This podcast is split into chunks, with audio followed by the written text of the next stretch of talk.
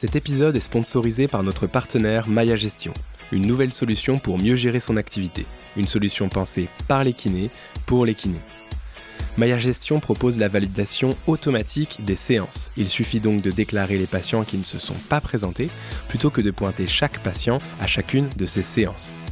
Maya Gestion propose également la prise de rendez-vous en ligne par le patient et la synchronisation des dossiers patients avec votre agenda.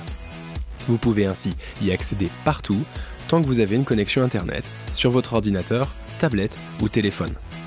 Maya propose également des indicateurs ou des alertes qui vous permettent de connaître vos paiements en attente ou les séances à facturer, les impayés en gros.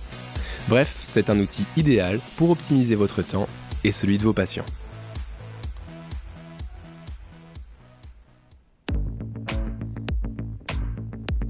Salut, je suis Marius Lebré, cofondateur d'Health Impact, organisme de formation pour les kinésithérapeutes et les professionnels de santé. Avec Kinémania, je te propose de rencontrer des kinés ou des professionnels de santé qui ont un parcours un peu atypique et une vraie expertise. Je suis certain que mes invités vont t'inspirer et j'espère qu'ils t'apprendront énormément de choses. Bonne écoute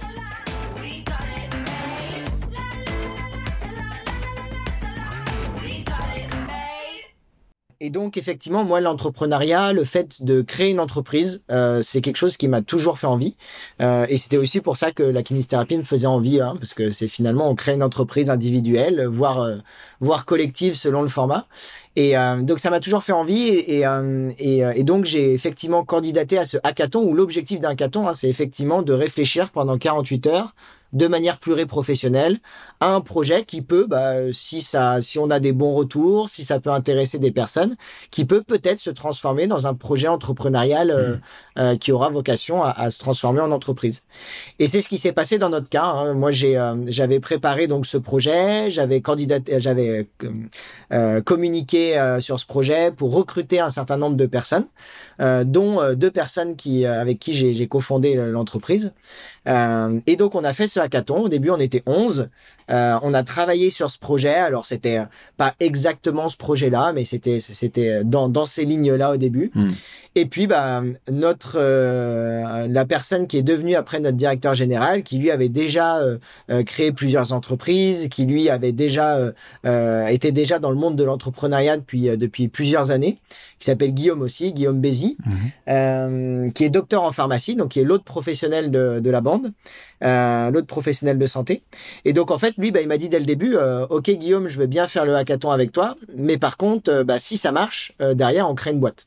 Et, euh, moi j'ai dit bah go, allez c'est parti. De toute façon, euh, moi j'avais euh, à peine 24 ans et donc euh, j'étais prêt à, à, tout pour pour réussir à avoir une aventure qui me qui me stimule à fond.